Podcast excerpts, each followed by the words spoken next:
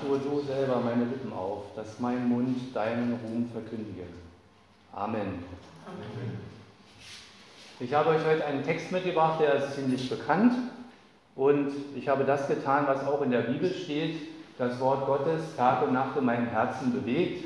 Also bei einer Predigtvorbereitung ist bei mir zumindest immer sehr viel Aufregung dabei, sodass ich an den unmöglichsten Orten dann plötzlich irgendwelche Sequenzen nochmal durchspiele, um zu gucken, was kann uns dieser Text noch sagen. Am Anfang möchte ich das Wort vorlesen, worum es heute geht. Es steht im Johannes 5 ab Vers 1. Es geht um die Heilung des Kranken am Teich Bethesda. Bald darauf war ein jüdisches Fest und Jesus ging nach Jerusalem. Am Schaftor in Jerusalem befindet sich ein Teich mit fünf offenen Hallen. Auf Hebräisch wird er Bethesda genannt. Eine große Anzahl von Kranken lag ständig in den Hallen. Blinde, Gelähmte und Schwindsüchtige. Unter ihnen war auch ein Mann, der seit 38 Jahren krank war. Jesus sah ihn dort liegen er wusste, wie lange der Mann schon unter seiner Krankheit litt und fragte ihn, willst du gesund werden?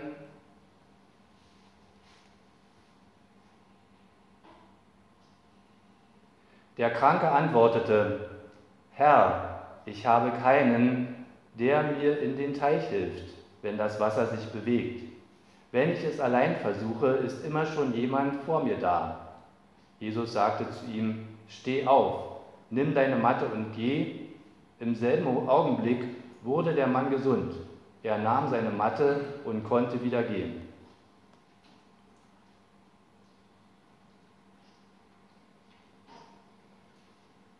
In diesem Text kommt sehr viel vor. Ich bin jetzt gerade mal überrascht, weil ich hier, mir fehlt jetzt hier eine Stelle. Äh, in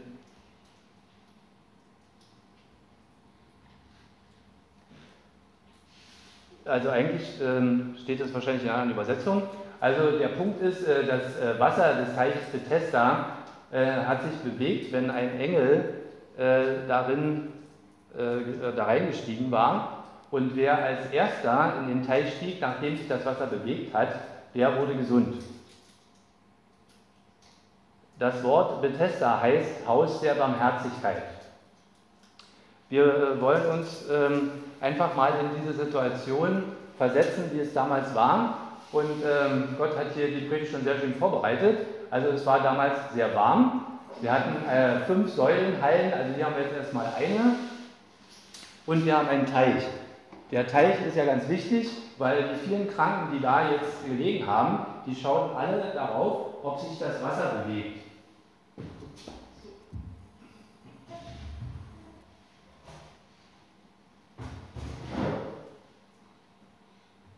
Also wir konzentrieren uns jetzt auf diesen Teich und haben gar keine Augen jetzt mehr für was anderes. Ja? Und so ging es auch dem Mann. Der hatte schon 38 Jahre auf den Teich geschaut und musste einfach erleben, dass andere schneller waren als er und dass er nicht gesund wird. Was mir an dieser Geschichte erstmal ein Problem gemacht hat, ist, dass von einem Engel Heilung ausgeht. Und um mir über diese Sache klarer zu werden, habe ich in der Bibel nachgeschaut, ähm, was Engel eigentlich machen, was sie so für Aufgaben haben. Und da findet man ganz viel, sodass ich da jetzt einfach mal zwei Stellen ausgewählt habe, um zu zeigen, ähm, was Gott durch seine Engel tun will. Wir haben zum Beispiel eine Stelle im Alten Testament, Sacharja 3, äh, Abvers 1. Und Jeschua stand da vor dem Engel des Herrn mit schmutzigen Kleidern. Und der Satan stand dabei und wollte Jeschua verklagen. Der Engel des Herrn gebot dem Satan aber schweigen. Hier ist es also so, dass der Engel im Wortsinn Angelos als Bote fungiert. Der Bote überbringt die Nachricht seines Herrn.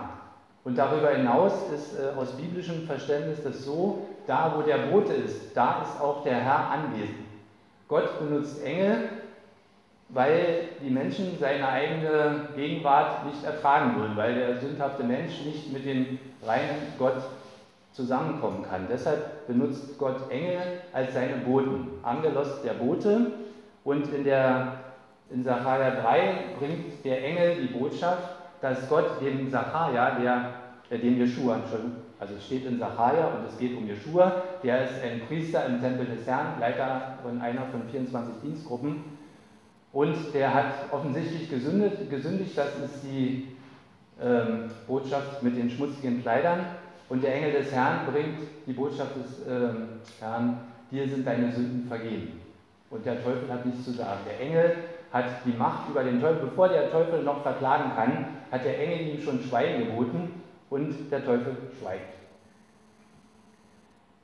Eine andere ähm, Stelle aus dem Neuen Testament ist in der Offenbarung, Offenbarung 20.1. Da wird von einem Engel, der hat noch nicht mal einen Namen äh, gesprochen, der mit einer Kette den Teufel in Fesseln legt und wegschließt. Für die Zeit des tausendjährigen Friedensreich. Also für den Teufel reicht ein Engel, der von Gott beauftragt wird und der braucht den auch nicht bekämpfen und das dauert auch nicht lange, der liegt in den Ketten und schließt ihn weg. Engel sind also hier auch äh, Ausführende, Ausführende von, von Gottes Befehl. Ein weiterer Punkt ist noch, äh, Jesus im Garten Gethsemane äh, wird von einem Engel gestärkt. Hier wird nochmal deutlich gemacht, dass Jesus zwar wahrer Gott ist, aber auch wahrer Mensch und er braucht für seinen schweren Gang zum Kreuz eine Stärkung, die Gott ihm durch einen Engel schickt. Also ein Engel kann auch stärken. Dann habe ich noch zwei Beispiele aus meinem Leben ähm, wo ich der Meinung bin, dass hier Gott einen Engel geschickt hat. Und zwar vor ganz vielen Jahren war ich mal zur Tanzschule und da war ich noch ganz jung, da hatte ich noch so Pickel, hat man ja so in der Pubertät. Und nach der Tanzschule ist die ganze Truppe dann mit so einem Schienenbus von Malo, hier war ich übrigens ja von Malo Flora Park äh, nach Langenfelde gefahren.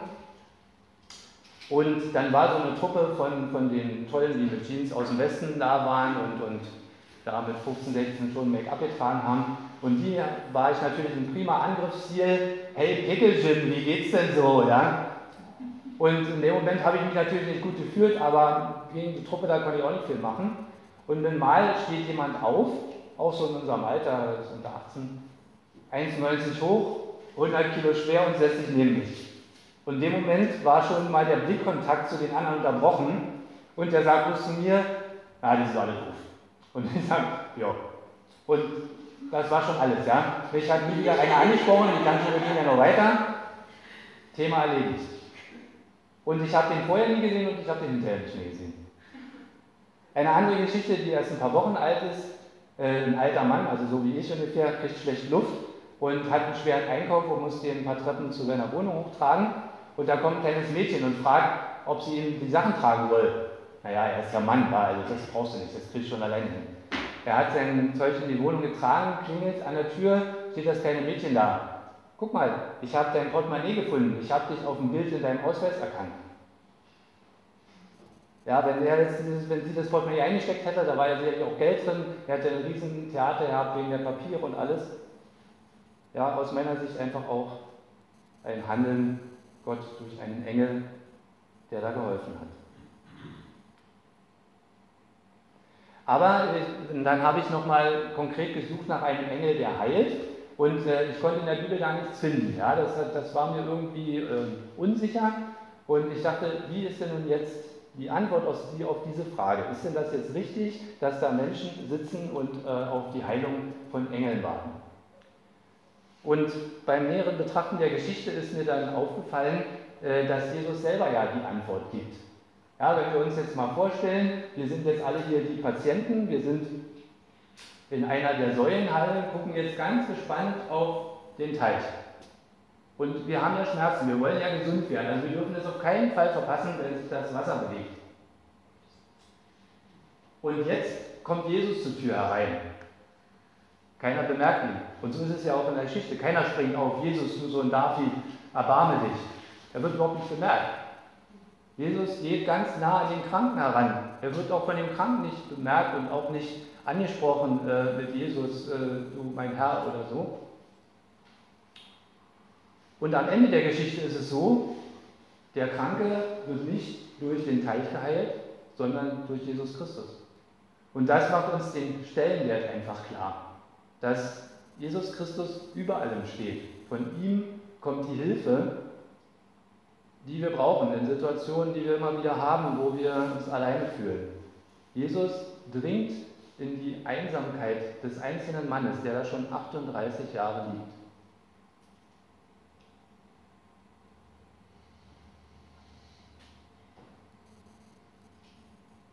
Wir wollen uns jetzt die Geschichte einfach mal ansehen, äh, wenn wir jetzt in diese Halle kommen würden.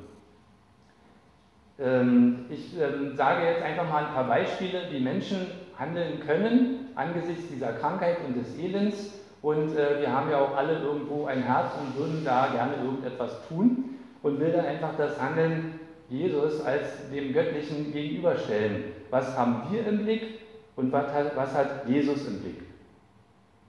Und als erstes äh, habe ich überlegt, vor 14 Tagen habe ich mir das Bein hier so gezerrt, das waren so eine Schmerzen. Ich konnte kaum laufen und muss ja in meinem Baumarkt dafür rumlaufen. Das hat mich schon äh, sehr gestört und äh, war eine Schwierigkeit. Wenn ich jetzt wüsste, oh, dort am Schafteil, äh, Schaftor ist der Teich, da kannst du gesund werden, dann gehe ich da mal hin. So, und jetzt sehe ich da fünf Hallen mit lauter Kranken liegen und ich bin der Letzte. Na, das kann ja Monate dauern, bis ich da mal dran bin oder in dem Fall hier 38 Jahre. Also überlege ich mir eine Liste. Ich sehe, oh, da vorne am Teich ist ja einer, der nicht laufen kann, dem werde ich mal ein Glas Wasser bringen. Ja, und schon bin ich vorne dran, ohne dass mich die anderen gleich steinigen. Und wenn dann das Wasser sich bewegt, bin ich zum Abendessen noch zu Hause mit einem gesunden Bein. Das wäre eine Form menschlichen Handels und ich muss mal dazu sagen, die Geschichte zeigt uns hier ganz eindeutig, dass alle, die da waren, auch so gedacht haben. Wie sonst kann es sein, dass einer 38 Jahre da liegt und keiner hilft ihm? Ja, also dieser Gedanke ist offensichtlich sehr naheliegend. Aber als Menschen können wir ja auch was tun. Wenn ich jetzt als Betriebsrat jetzt diese Säulenhalle betrete, wo die ganzen Kranken liegen, dann würde ich erstmal eine Betriebsstättenbegehung machen. Ich müsste also überprüfen, ob es Feuerlöscher gibt, ob genug Pfleger anwesend sind. Bei diesen Mengen Kranken müsste natürlich auch ein Arzt ständig vor Ort sein und die Fluchtwege dürfen nicht verstellt sein. Damit ist meine Aufgabe erfüllt. Ich bin, gehe als Betriebsrat zufrieden nach Hause. Ich habe meine Aufgabe getan. Dem Kranken, der 38 Jahre liegt, hat es überhaupt nichts gebracht. Die Umstände haben sich verändert, aber nicht unbedingt verbessert.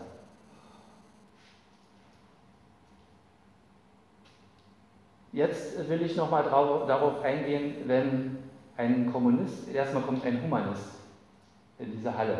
Ein Humanist ist, würde also menschlich handeln der stellt fest, oh, der Kranke, der nicht laufen kann, der ist ja viel zu weit weg vom Teich. Der ist benachteiligt gegenüber dem, der laufen kann, der nur ein krankes Auge hat. Also machen wir Startlinien. Hier die Mobilitätseingeschränkten, dort die Sichtbehinderten und weiter hinten sind die fast Gesunden, die eben nur so wie ich hier ein krankes Bein hatten. Das würde der Humanist machen, würde sich aber auch wieder nichts ändern, weil der Kranke hat es ja schon in den Teich geschafft, aber zu spät. Die anderen waren immer schneller. Jetzt kommt der Kommunist. Und das ist jetzt gar nicht so abwegig. Ich will jetzt hier gar keine politische äh, Rede halten, weil es gab ja zu der Zeit äh, Jesu auch die Zeloten und sie haben ja eine Revolution gemacht. Das ist also auch so passiert. Aber ähm, den Kommunisten führe ich jetzt deshalb an, weil meine Mutter mir mal gesagt hat, Jesus war der erste Kommunist, weil der für alle was Gutes wollte. Das ist aber zu oberflächlich gegriffen. Ähm, deswegen will ich da kurz drauf eingehen, weil mir das immer passiert äh, in verschiedenen Gemeinden, wo wir auch woanders mal unterwegs sind, ähm, dass, wie soll man sagen, Lehren gleichgeschaltet werden oder aus anderen Lehren etwas gleichgesetzt wird mit dem, was in der Bibel steht. Und das ist beim Kommunismus ganz und gar nicht der Fall. Ähm, der äh, Kommunismus will den Menschen neuen Typus schaffen. Da geht es schon los mit dem Schaffen. Ja? Wir haben einen Schöpfer, nur der kann etwas schaffen. Der menschenneue Typus entsteht dadurch, dass ich die Bedingungen um ihn verbessere. Dann wird auch der Mensch besser. Und Lenin hat dazu noch erkannt, dass die Menschen das nicht freiwillig machen. weil die Reichen nämlich was abgeben müssen, dass alle das Gleiche haben. Und wenn alle das Gleiche haben, sind doch alle unzufrieden, weil der Mensch will immer mehr haben. Und deshalb hat Lenin diese Lehre etwas erweitert durch die Diktatur des Proletariats. Das ist also alles praktisch passiert. Ja, also in Russland äh, hatten wir 70 Jahre Diktatur des Proletariats, Schaffung des Menschen neuen Typus. Das Ergebnis sehen wir, brauche ich nicht weiter eingehen. Deshalb ist es eben so wichtig, dass wir ganz tief darin einsteigen, wie ist göttliches Handeln? Was bedeutet göttliches Handeln für uns? Und Jesus geht hier am Teich Bethesda ganz tief runter. Und zwar auch im wahrsten Sinne des Wortes. Der Teich Bethesda, also es ist ja so, dass sich Wasser immer am tiefsten Punkt sammelt und Jerusalem ist ja auf dem Berg und äh, der Teich Bethesda war auch äh, verschüttet, der wurde wieder ausgegraben. Und da hat man jetzt äh, 4, 5 Meter Höhe, schönes Edelstahlgeländer, da kann man da runter gucken auf die Reste von den Säulen und den Teich. Und so hat sich Jesus also ganz nach unten begeben, also auch bildlich, in die, in die Niederungen äh, des menschlichen Alltags. Und gerade diese Kranken, die da waren, die waren irgendwie auch eine Last für die Gesellschaft. Und Jesus geht, wie ich erst schon gesagt habe, ja völlig unbemerkt unter diese Kranken. Als äh, krasses Beispiel haben wir die Stelle, wo Jesus den, ähm, als krassen Gegensatz, äh, die, Stelle, wo äh, Jesus den blinden Bartimäus heilt, wo der, das steht in Markus 10, ab 46, 46, das will ich mal kurz vorlesen.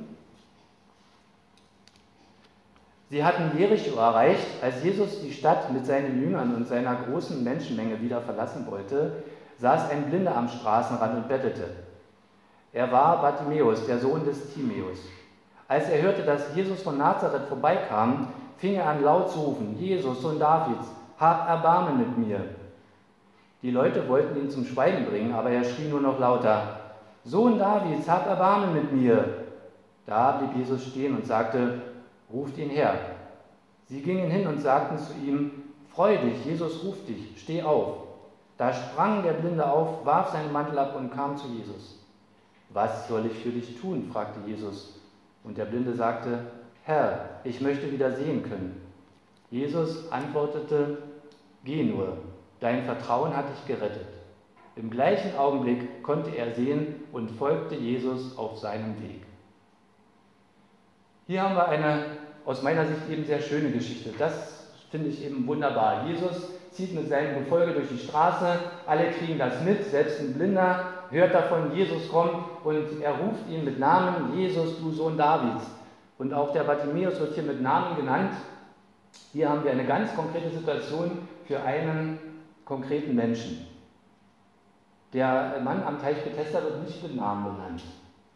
Und Jesus hätte ja auch seine Jünger vorschieben können, bevor er da runtergeht, teilt mal ein paar Winkelemente auf, aus. Jesus kommt jetzt gleich, die sollen mal jubeln, wenn ich hier runterkomme, damit auch so das Ambiente richtig stimmt und die Heilung, die ich jetzt gleich vorhabe, dass die dann auch in die Zeitung kommt. Aber das ist jetzt hier nicht äh, Jesus Ansinn und er will hier etwas ganz anderes klar machen, worüber ich auch eine Weile nachgedacht habe, dass uns das hier ein Beispiel ist, äh, für die Erwählung des Menschen. Gott hat den Menschen vor Anbeginn der Zeit erwählt. Und das heißt jetzt nicht, dass Jesus diesen einen erwählt, um alle anderen stehen zu lassen oder ihre Krankheit sitzen zu lassen, sondern er will jeden Einzelnen persönlich bei sich haben. Er will dich und dich und mich persönlich haben. Und dafür spricht er ihn persönlich an. Er macht eben vorher keine PR-Aktion. Jesus kommt jetzt, setzt euch mal alle hin, ihr geht vorbei, ihr seid alle geheilt, Fall erledigt.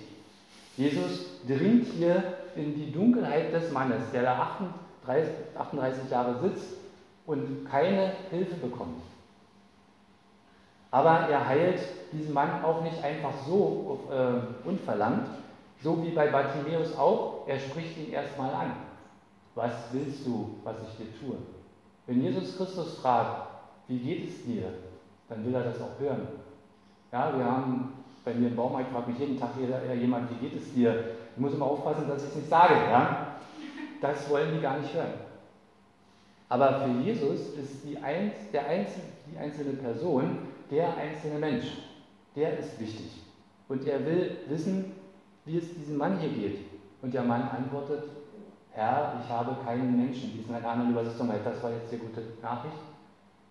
Diese Einsamkeit, die da ist, die sich tief in seinem Herzen eingeprägt hat, es ist nicht nur die körperliche Krankheit. Inzwischen ist es auch eine seelische Krankheit, ein Ausgestoßensein vom normalen Leben. Und in Wirklichkeit stimmt es auch nicht, dass er keinen Menschen hat. Er hätte da nicht 38 Jahre überlegt, wenn es nicht jemand gegeben hätte, der ihm was zu essen gebracht hätte, der ihm mal die Sachen gewaschen hätte, der ihm was zu trinken gebracht hätte. Das war offensichtlich da.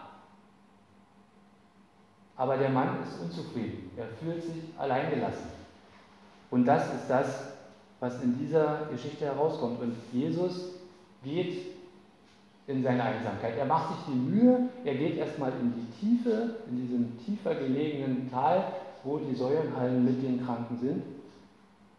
Und er macht da keinen anonymen Rundumschlag, sondern er spricht den einzelnen Menschen an.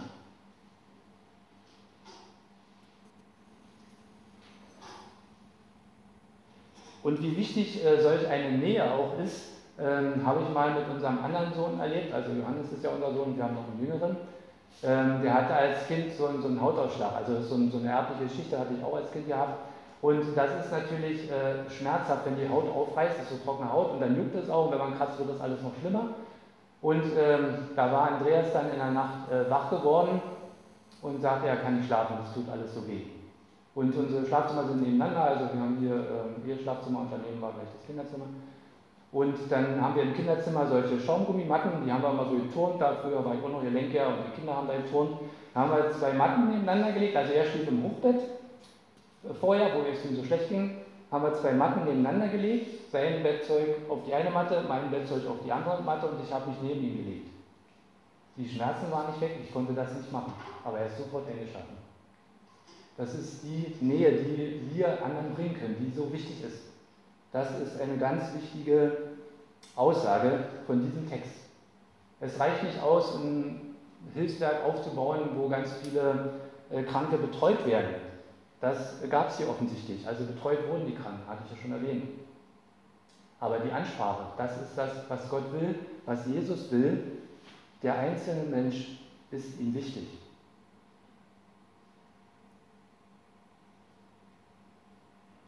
Eine andere Sache, da habe ich mir hier nochmal rausgesucht, ähm, was gewesen wäre, äh, wenn Jesus die Revolution unterstützt hätte. Er hat ja zwei Zeloten unter seinen Jüngern und die hätte er als Verbindungsoffiziere ähm, nutzen können, um die Revolution gegen die Besatzung der Römer äh, zu steuern. Mal abgesehen davon, dass sie keine Chance hatten, aber nehmen wir mal an, sie hätten gewonnen. Ja? Dann wäre das nicht, dann wäre das keine ewige Lösung gewesen. Jesus Christus hat dem Mann hier die Ewigkeit eröffnet. Durch seine Heilung und durch das Nachspiel, was hier noch kommt, was ich gleich nochmal vorlese. Also die Begegnung mit Jesus hat eine Ewigkeitsdimension, was die menschlichen Bestrebungen eben nicht haben. Also wenn die äh, Zelotenaufstand gemacht hätten und hätten gewonnen, dann kämen etwas später die Byzantiner und hätten hätten die eingenommen wenn sie die abgewehrt hätten, kämen danach ähm, die Muslime und hätten es eingenommen. Und dann kamen danach noch die Kreuzritter und Saladin kam auch noch. Also das ist eine schöne Liste hier, äh, wer sich alles um Jerusalem gestritten hat und es auch erobert hat. Also selbst wenn Jesus sich dafür eingesetzt hätte, es wäre nur eine zeitliche, keine ewige Lösung gewesen. Und bei Jesus Christus geht es natürlich immer auch um die Ewigkeit.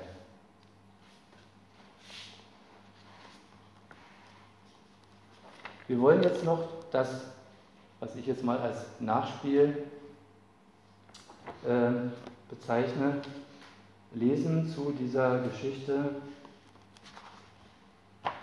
am Teich Bethesda.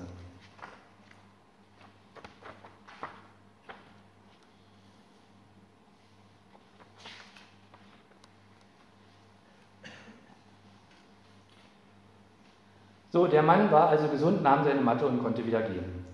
Dieser Vorfall ereignete sich an einem Sabbat. Die führenden Männer sagten deshalb zu dem Mann, der geheilt worden war, heute ist Sabbat, du darfst, der Mann, der mich, heute ist Sabbat, du darfst keine Matte tragen. Er antwortete, der Mann, der mich geheilt hat, befahl mir, meine Matte zu nehmen und zu gehen. Sie fragten ihn, wer ist es denn, der dir befahl, deine Matte zu nehmen und zu gehen? Aber er konnte keine Auskunft geben. Jesus hatte den Ort wegen der Menschenansammlung schon wieder verlassen. Diese Heilung geschieht also in der totalen Anonymität. Der Mann weiß gar nicht, wer ihn geheilt hat. Später traf Jesus den Mann im Tempel und sagte, hör gut zu, du bist jetzt gesund, tu kein Unrecht mehr, sündige hinfort nicht mehr, sonst wird es dir noch schlimmer ergehen. Der Geheilte ging fort und berichtete den führenden Männern, dass es Jesus war, der ihn gesund gemacht hatte. Also hier wird erst hinterher klar, dass Jesus, Gottes Sohn, diese Heilung vollbracht hat. Und Jesus traf den Mann, ist in dieser Übersetzung, in anderen Übersetzungen steht, Jesus fand den Mann im Tempel. Also das finde ich eine bessere Übersetzung. Hier wird nochmal deutlich, Jesus geht dem Mann nach. Es reicht ihm nicht aus, dass er jetzt wieder laufen kann, sondern er muss ihm noch etwas Wichtiges mitteilen. Gehe hin und sündige hinfort nicht mehr, sonst könnte es dir noch schlechter ergehen. Das war für mich dann auch gleich mal die Frage, also 38 Jahre krank am Teich liegen, was könnte es noch Schlechteres geben? Aber bei Jesus geht es um die Ewigkeit. Wir lesen in der äh, Bibel an zwei Stellen, dass wir die Ewigkeit bei Jesus verbringen können oder eben ähm, außerhalb in Gottes Ferne. Dort wird sein, sein Heulen und Zähneknirschen.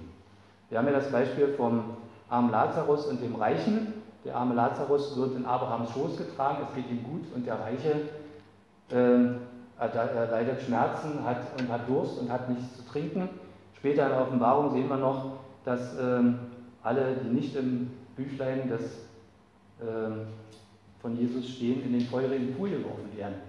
Und die sterben da eben nicht. Die Seele ist unsterblich. Die, werden, die leiden da einfach eine, eine Ewigkeit. Und das ist das, was Jesus hier im Sinn hat. Er will uns also hier in dieser äh, Welt helfen und er will uns stärken und er will bei uns sein. Und er will auch wissen, wie es uns geht. Aber wir müssen darauf achten, dass wir uns nicht entfernen. Das können wir tun, indem wir die Gottesdienste besuchen, indem wir in der Schrift lesen. Also meine Erfahrung ist zum Beispiel, dass äh, wir, ja, weiß ich nicht, 30, 40 Jahre äh, beten wir schon zu Hause zusammen und lesen und äh, geben auch den Zehnten. Und seit weiß ich nicht wie lange, jetzt hat sich das so ergeben, dass ich immer mehr Spätschicht mache ähm, auf Arbeit, dass wir uns Vormittag äh, eine Stunde hinsetzen und einen Bibeltext lesen.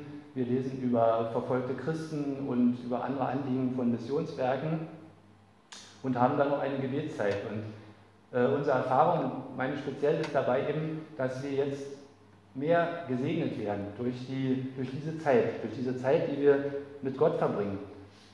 Bei mir ist das so, das kann bei anderen anders sein. Äh, ich kann abends auch beten, aber ich bin da praktisch kaputt. Ja? Also nach 8 Uhr, also nach 20 Uhr braucht mich eigentlich keiner mehr ansprechen.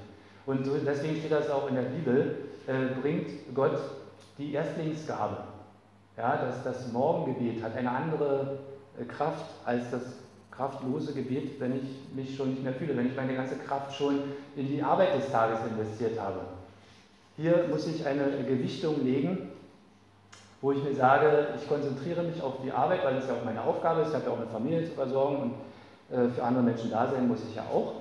Aber Gott verlangt die Erstlingsgabe. Wenn ich bereit bin, das zu tun, mache ich etwas ganz Wichtiges. Ich lege den Rest des Tages in Gottes Hand. Wenn ich mich beim Beten schon verausgabt habe, was wahrscheinlich weniger passieren wird, aber es vergeht Zeit. Diese Stunde könnte ich ja nutzen, jetzt äh, nochmal schnell Garten zu gießen, weil es gerade früh besser geht. Das tue ich aber nicht. Ich gebe Gott die erste Zeit, die wichtige Zeit und gebe ihm damit zu verstehen, dass er an erster Stelle steht und dass ich darauf vertraue, dass er den Rest des Tages übernehmen wird. Und ich kann nur berichten, dass ich damit eine super gute Erfahrung gemacht habe. Und ähm, wir haben einfach äh, die Aufgabe, Gottes Wort in unserem Herzen zu bewegen, zu jeder passenden und unpassenden Zeit. Und darauf liegt ein ganz großer Segen. Das ist das, was ich hier zum Schluss noch sagen will. Amen.